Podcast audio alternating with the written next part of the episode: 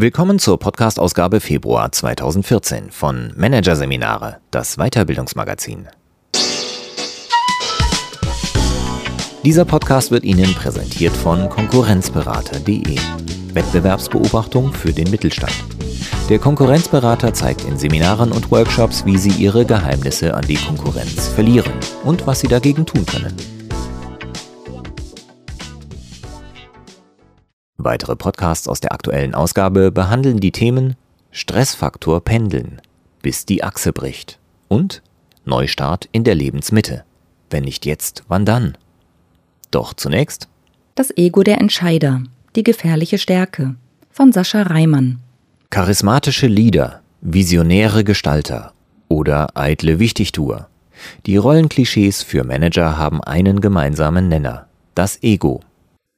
Verehrt, gepusht und schlecht beleumundet. Das Selbstwertgefühl ist Voraussetzung für den Erfolg und zugleich seine größte Bedrohung. Wo aber liegt die Grenze? Hier ein Kurzüberblick des Artikels.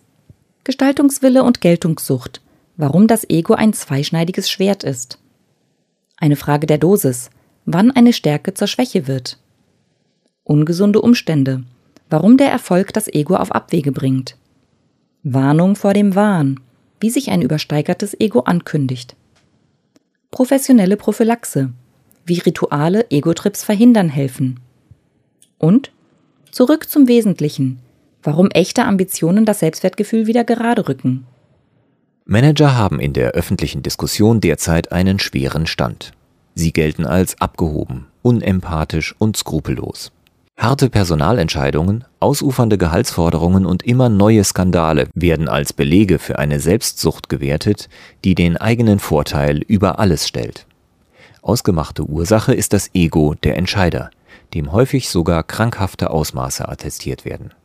In Chefetagen sind demnach reihenweise Narzissten und Egomanen am Werk, die aus Eitelkeit und Gier Firmenpleiten und sogar Wirtschaftskrisen verursachen. Ein Zerrbild das jedoch nur zu gerne geglaubt wird.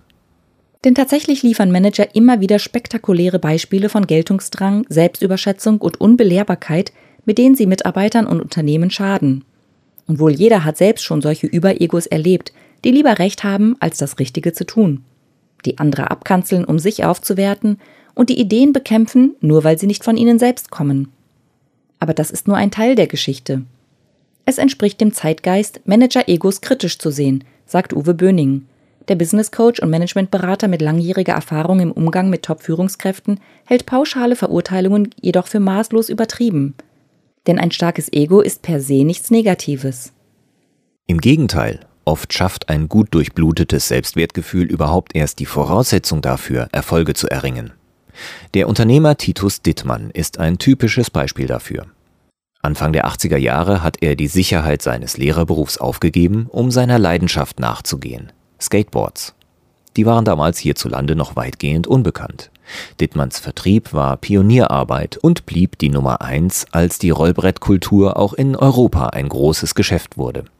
Zwei Jahrzehnte später hatte die Titus GmbH einen neunstelligen Umsatz vorzuweisen, eine 95-prozentige Marktbeherrschung, extreme Kundenbindung, Kultstatus.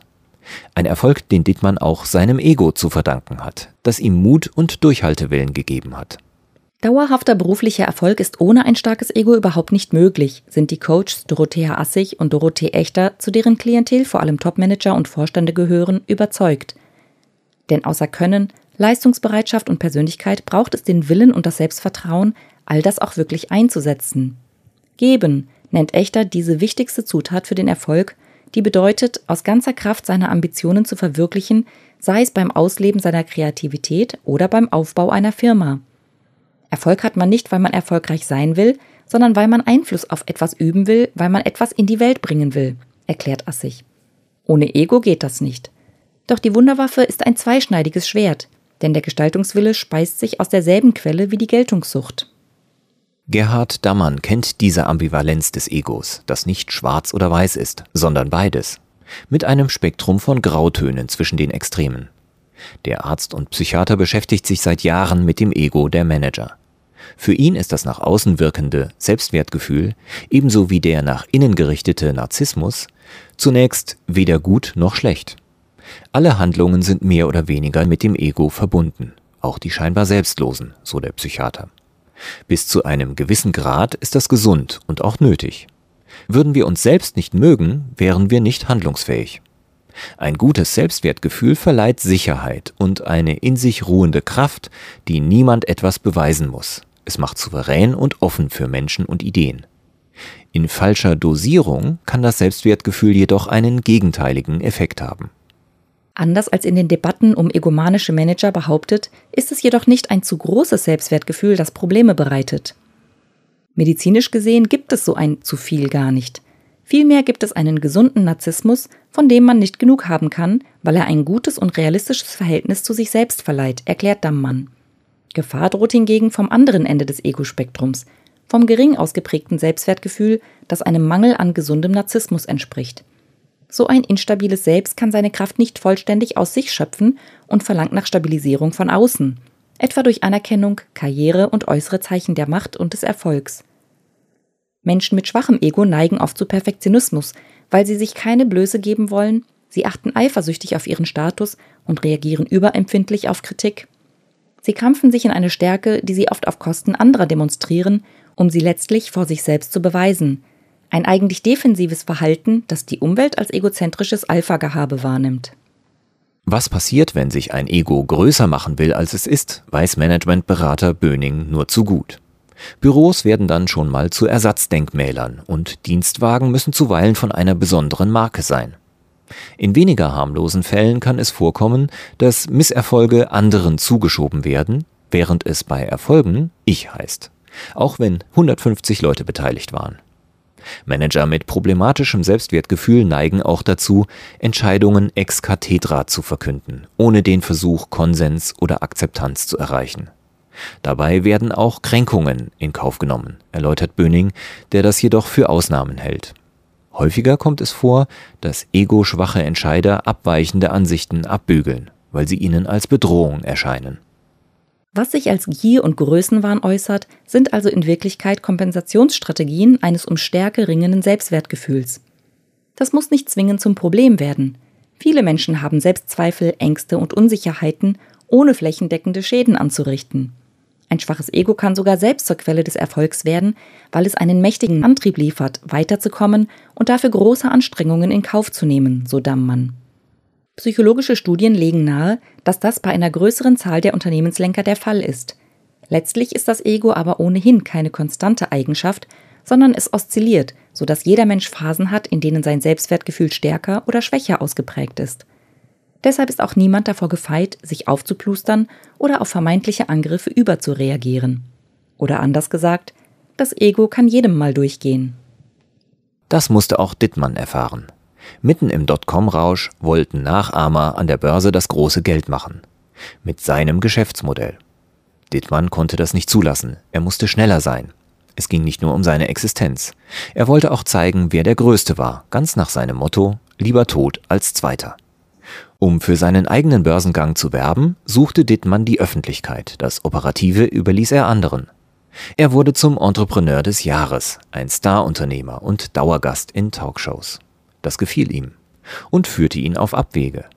Ich habe zu sehr nach meinem Ego gehandelt, nicht nach dem Wohl der Firma, sagt der 65-Jährige heute. Als die Blase platzte, wollte er nicht klein beigeben. Er wollte nicht wieder einfach nur eine Firma leiten, nachdem er gerade noch nach der Skateboard-Weltherrschaft gegriffen hat. Ich habe aus Eitelkeit, Wut und Angst alle Warnungen ignoriert, beschreibt Dittmann seine damalige Gefühlslage. Ich wollte mein Gesicht wahren, um jeden Preis. Was folgte, war die schrittweise und beinahe vollständige Demontage seiner Firma. Die Kunden rannten weg, Dittmann zerstritt sich mit seinen Mitarbeitern, am Ende übernahmen Berater und Banker das Geschäft. Der bis dahin so erfolgreiche Unternehmer hatte zu viel gewollt, seinen Stolz und seinen Status über wirtschaftliche Vernunft gestellt. Aus dem Geben, wie die Coaches Assig und Echter es nennen, war ein Nehmen geworden. Er klammerte sich nur noch an etwas, was er eigentlich hätte souverän gestalten müssen. Was ihn einst stark machte, wurde ihm fast zum Verhängnis. Dittmann hat zu spät bemerkt, dass er die Grenze zwischen dem Erfolgsfaktor-Ego und dem Erfolgskiller-Ego überschritten hatte. Ob man in die Nähe dieser Grenze kommt und was dann passiert, hängt allerdings maßgeblich von den Umständen ab. Bei Dittmann etwa lief alles gut, bis er in die Defensive geriet und begann, sich an Status und Wunschdenken zu klammern. Anderen verselbstständigt sich ihr Ego gerade weil sie Erfolg haben, besonders in großen Unternehmen. Das liegt an den Bedingungen, die auf den oberen Sprossen der Karriereleiter häufig herrschen. Oben verdichten sich die Prozesse, sagt Böning. Spätestens, wenn in Führungsgremien gegensätzliche Vorstellungen aufeinanderprallen, muss sich jemand durchsetzen, so der Coach weiter. Die hierarchische Struktur erzwingt so regelrecht ein Ego-Denken. Hinzu kommt ein wachsender Konkurrenzdruck. Die Plätze an der Sonne sind stark umkämpft. Wenn einer gewinnt, heißt das, dass andere verlieren. Dieses Gewinner-Verlierer-Denken fördert ich-bezogenes Verhalten, berichtet Felicitas von Elverfeld von den Mechanismen, die an der Spitze von Konzernen gelten. Dazu trägt auch die Exponiertheit von Top-Management oder Vorstandsposten bei, ergänzt die Top Executive Coach. Personen an der Spitze genießen viel Aufmerksamkeit und in größeren Konzernen auch eine Öffentlichkeit, durch die kleinste Details plötzlich Gewicht erhalten, beschreibt Elverfeld das Problem, das zu einer verzerrten Selbstwahrnehmung führen kann. Und das zugleich isoliert, denn an der Spitze ist es einsam. Die Managementberaterin Ulrike Wolf spricht daher von einer Deformation professionell, einer Berufskrankheit, die sich daraus ergibt, dass Manager ab einem bestimmten Karrierelevel zunehmend um sich selber kreisen. Das hat nichts mit asozialem Egoismus oder psychopathischer Egomanie zu tun, stellt Coach Wolf klar, die mit Menschen auf höchsten Hierarchielevels arbeitet. Es handelt sich vielmehr um eine Egozentrik, eine Selbstfokussierung, die Folge einer Filterblase ist. Je höher man steigt, desto schwieriger wird der Zugang zu authentischem Feedback, weil das Umfeld zunehmend taktisch agiert, erklärt Wolf. Und wer nur zu hören bekommt, was einem Leute sagen, die sich einen Vorteil davon versprechen, hebt nahezu zwangsläufig ab. Spätestens auf Vorstandsebene kann das gefährlich werden, erklärt Wolf. Nicht nur für die Person, sondern fürs gesamte Unternehmen. Vorstände sind besonders bei Übergängen oder in Krisenzeiten gefordert. Dann müssen sie schnell reagieren und Veränderungen anstoßen. Und zwar gemeinsam, so Wolf weiter. Das gelingt aber nicht, wenn sich übersteigerte Egos mehr um ihre persönlichen Interessen oder die ihres Bereichs kümmern als um das Ganze. Auch auf niederen Führungspositionen kann es fatal wirken, wenn Kooperationsfähigkeit und der Sinn fürs Nötige im Ich-Kosmos nicht mehr vorkommen. Damit es soweit gar nicht erst kommt, tun Manager gut daran, auf ihr Ego zu achten. Das Problem dabei ist, dass ein übersteigertes Ego mit unrealistischen Selbsteinschätzungen einhergeht, weswegen Betroffene oft nicht merken, dass sie überhaupt ein Problem haben sagt Elverfeld. Umso wichtiger ist es, äußere Zeichen ernst zu nehmen. Warnsignale sind zum Beispiel eine Überbetonung von Besitz, während Kontakte mit Menschen gemieden werden, sagt Assig. Gefahr droht auch, wenn man glaubt, niemandem danken zu müssen, weil man ja alles allein geschafft hat, sagt Echter. Die nächste Alarmstufe ist ein dauerhafter Zynismus, sagt Dammann, der die Aberkennung von Respekt und Würde anderer als eine Art Schutzschicht versteht. Auch wiederkehrende Misserfolge oder Konflikte können Indizien sein. Wenn das Ego aus der Spur geraten ist, macht sich das schließlich als Überlastung bemerkbar, nennt Elverfeld ein weiteres Warnsignal. Dann wirkt man wie jemand, der ein Hamsterrad für eine Karriereleiter hält. Man ist ständig unter Druck, noch schneller zu laufen, ohne dass Erfolg und Anerkennung einen satt machen können. Aber so weit muss es nicht kommen. Zumindest nicht, wenn man sich zu impfen weiß. Zum Beispiel mit Ritualen. Echter empfiehlt ihren Klienten, täglich eine Dankeskarte zu verfassen, am besten mit Füller und Briefmarke. Das ist nicht nur eine Wohltat für sich selbst, sondern sendet positive persönliche Signale nach außen. Demselben Zweck dienen regelmäßige Einladungen interessanter Menschen aus dem Arbeitskontext. So wird die eigene Community aufgebaut, ergänzt Assig, die in Freundschaften mit anderen erfolgreichen Menschen und ehrlicher Kommunikation auf Augenhöhe den besten Schutz vor einem übersteigerten Ego sieht – auch im Job selbst ist es wichtig, sich mit Personen zu umgeben, die einem die Wahrheit sagen, auch dann, wenn sie weh tut. Die vielleicht wirkungsvollste Maßnahme, um das Ego im Zaum zu halten, ist komplizierter. Dabei geht es darum, die eigenen Ambitionen, die bei der Jagd nach Status und Karriere oft auf der Strecke bleiben, wieder ins Zentrum des Handelns zu rücken. Assig und Echter kennen Manager, die erfolgreich sind, interessante Menschen treffen, spannende Aufgaben haben und sich dennoch langweilen. Wenn man nur nach dem Ego handelt, geht die Bindung an das, was man wirklich will, verloren. Daher muss man ab einem gewissen Punkt dafür sorgen, dass das Ego in den Hintergrund tritt. Dazu braucht es zweierlei.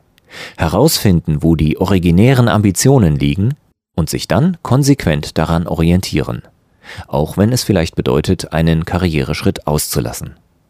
Ins Geben gehen nennt Echter das fortgesetzte Bemühen, Gestaltungswille vor Gestaltungsdrang zu setzen. Das war auch für Titus Dittmann letztlich die Rettung.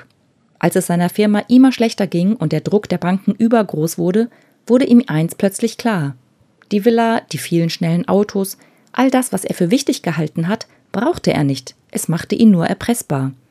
Was er wollte, war nicht die Rolle als Frontmann in einer Aktiengesellschaft, seine Leidenschaft waren Skateboards. Mit der Einsicht hat sich alles geändert, sagt Dittmann. Er verkaufte die Statussymbole und steckte das Geld in die Firma. Er wühlte sich wieder hinein ins Geschäft. Und er hatte Erfolg. Heute geht es der Titus GmbH wieder gut. Dietmann hat seine Weltherrschaftspläne an den Nagel gehängt, Anerkennung holt er sich nun wieder aus dem Alltäglichen und über sein Charity-Engagement. Das Ego ist nach wie vor eine meiner Triebfedern, aber dosiert. Ich muss niemandem mehr etwas beweisen, so der 65-Jährige. Man braucht Ego, um sich von seinem Ego nicht verführen zu lassen.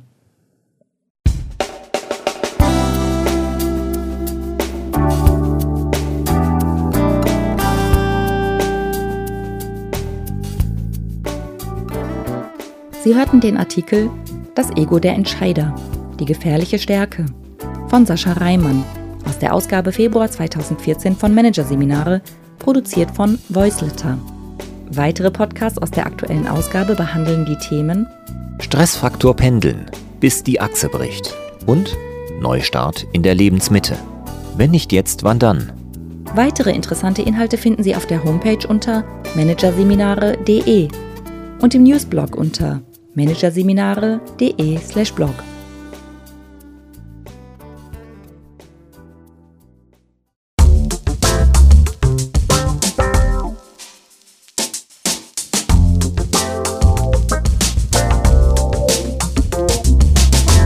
Das war der Podcast von Managerseminare, das Weiterbildungsmagazin. Ausgabe Februar 2014. Dieser Podcast wird Ihnen präsentiert von www.konkurrenzberater.de. Wettbewerbsbeobachtung für den Mittelstand. Übrigens, auch mittelständische Unternehmen stehen unter ständiger Überwachung durch fremde Geheimdienste und sind Ziel systematischer Attacken ihrer Wettbewerber. Informationen dazu, wie Sie sich schützen können, finden Sie unter www.konkurrenzberater.de.